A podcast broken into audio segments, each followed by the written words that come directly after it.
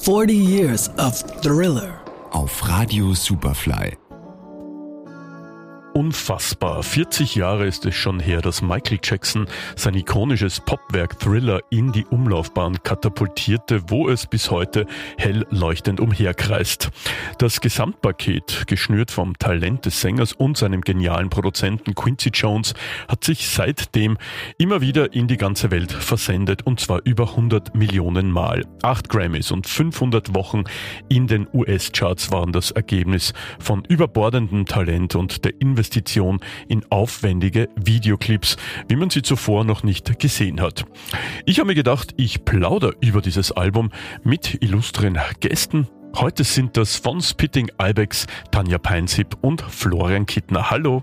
Hallo. Christi. Könnte man jetzt einfach äh, sagen, Thriller ist das einflussreichste Album der Musikgeschichte aufgrund des Erfolgs?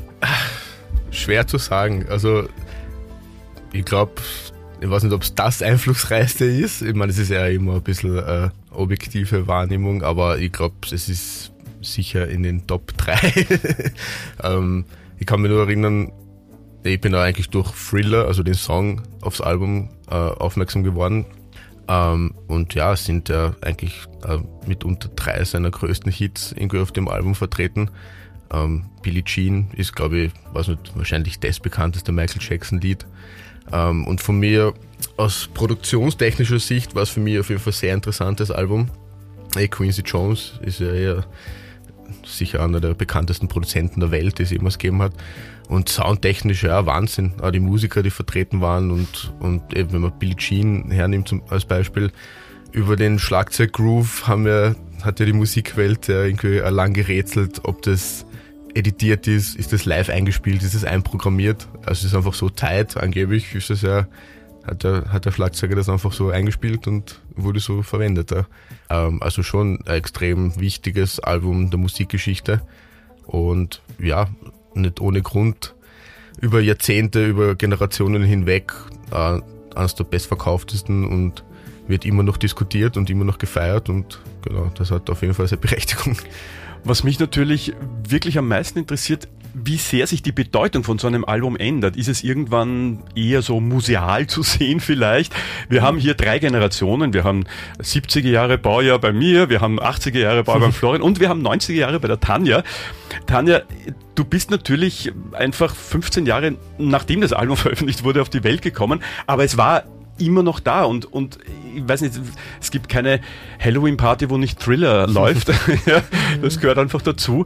Ähm, wie ist es für dich oder wie hast du das Album entdeckt? Ist es auch einfach da gewesen? Also war es für dich auch, okay, das ist halt, das ist Thriller, das ist immer da.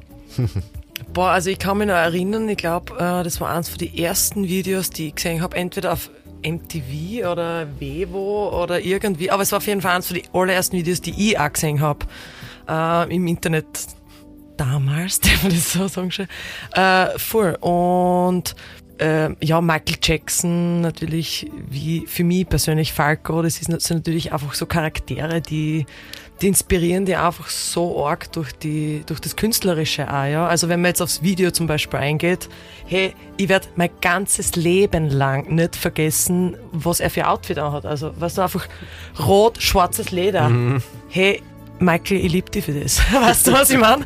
So, das, ich werde das Outfit nie, nie vergessen und ähm, das ganze Video einfach, wie es gemacht ist für die Zeit, in der es gemacht worden ist, ja. Also mit diesen Special Effects, mit den Zombies, die ja aus dem Grab rauskrallen und voll und die Masken, auch, also wie er dann äh, zum äh, Zombie wird und ähm, oder Werwolf ist er, er ist ein Werwolf dann, glaube ich. Ja, genau. Die Zombies äh, wollen ihn äh, auffressen oder was auch immer.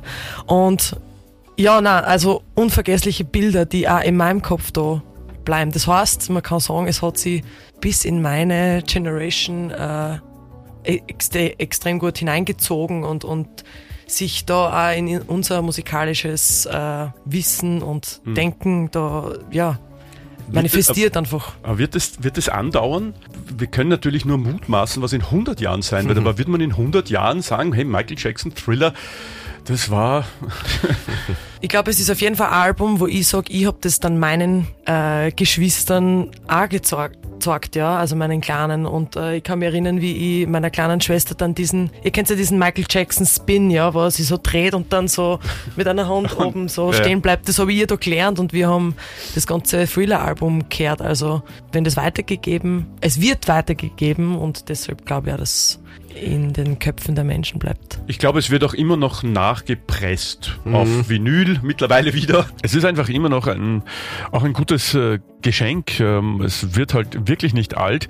Vermutlich liegt es auch an der Produktion, an dieser Zeitlosigkeit äh, und äh, auch an dem Einfluss von Michael Jackson. Es gibt ja Stories darüber, dass äh, Quincy Jones und er sich ganz gerne ein bisschen in die Haare gekriegt haben, weil der eine das wollte und der andere das. Äh, Und wie gesagt, der Einfluss von Michael Jackson bei diesem Album Thriller ist schon extrem enorm, aber am Ende gibt's dann immer Quincy Jones, der die finale Schlussentscheidung getroffen hat, wie ein Song dann aufs Album kommt.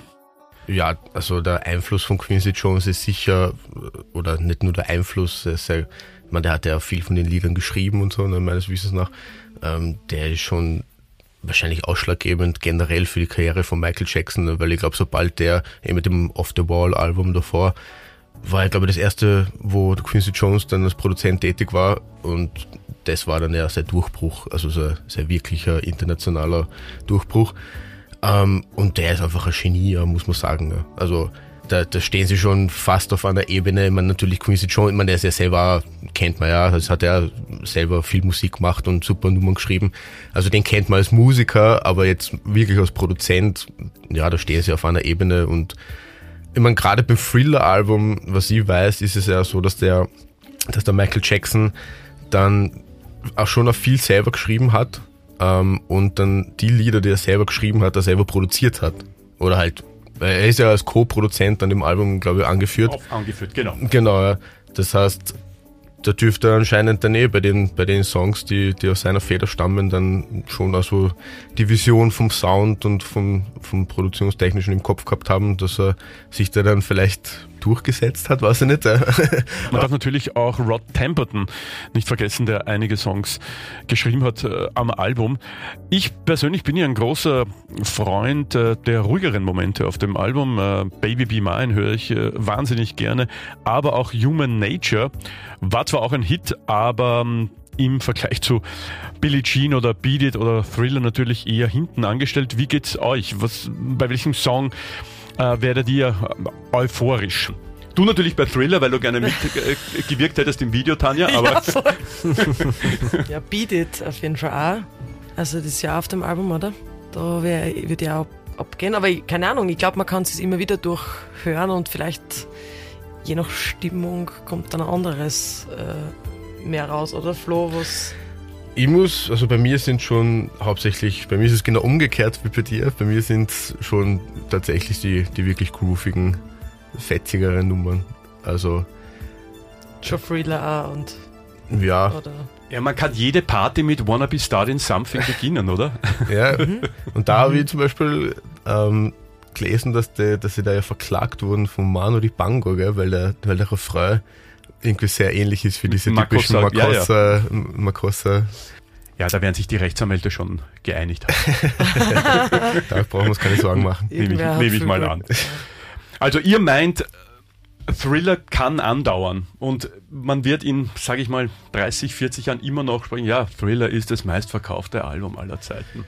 Ja, ich meine, wenn, auch wenn man es jetzt so geschichtlich, musikal, also in der Musikgeschichte sieht, das war ja der Umbruch von, äh, also das Ende von Disco quasi in der Ära, ne? Und, und mit dem Album hat der Quincy und der Michael und die ganzen Friends natürlich äh, schon eine neue Ära eingeleitet, äh? ne? mit dem R&B dazu, äh, mit dem Poppigen auch dazu und und auch für die Black History natürlich, ja, Michael Jackson, ähm, als Rising Black Star äh, ganz, ganz eine wichtige Rolle hat er da auch äh, gespielt. Und ich habe gelesen vorher, dass, ich bin natürlich ein bisschen informiert auch, ja. Äh, und das war, das ist mir hängen geblieben einfach, wo er gesagt hat, ja, äh, ich glaube, das war, da ist um Rolling Stone gegangen oder um die Vogue oder so.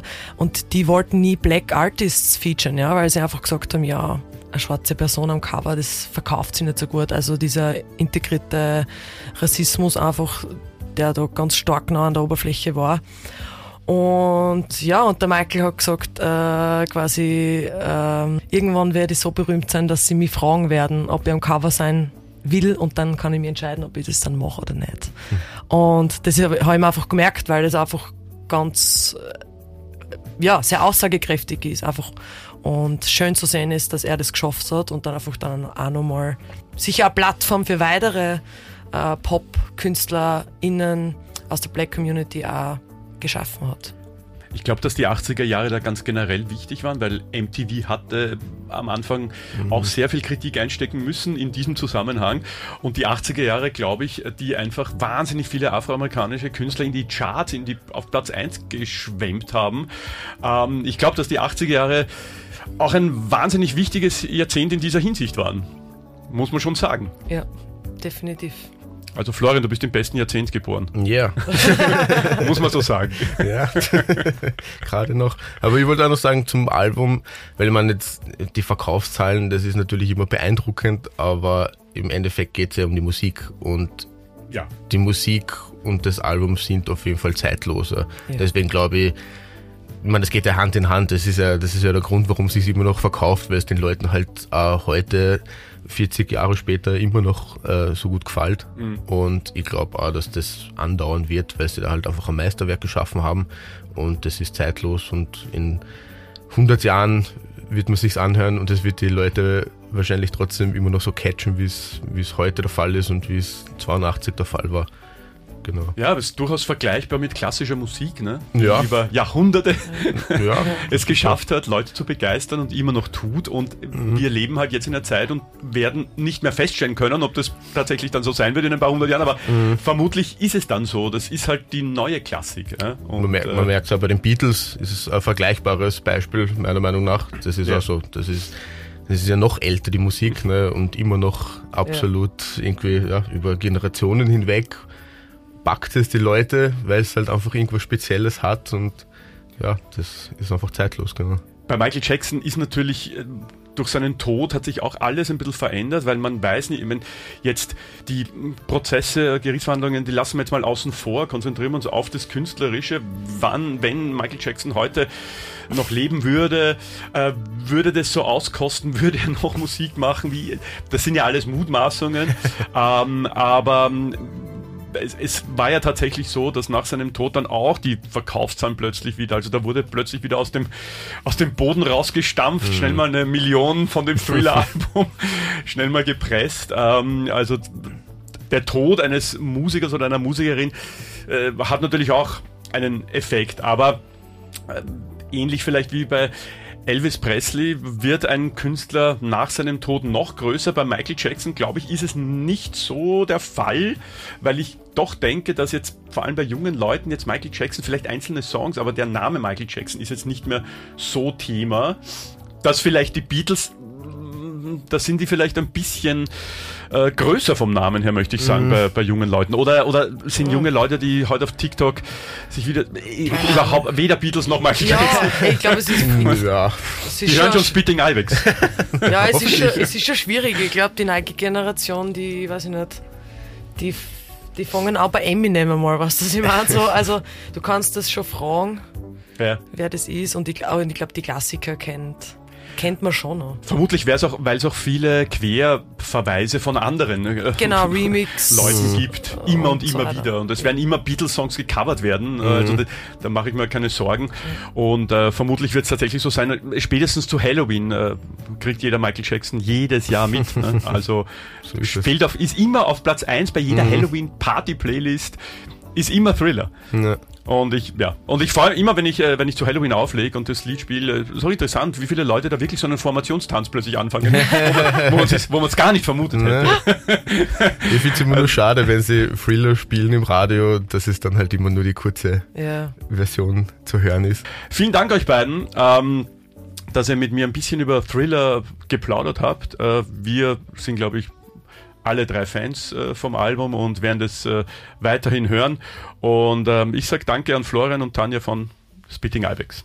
Dankeschön. Danke. 40 years of Thriller on Radio Superfly.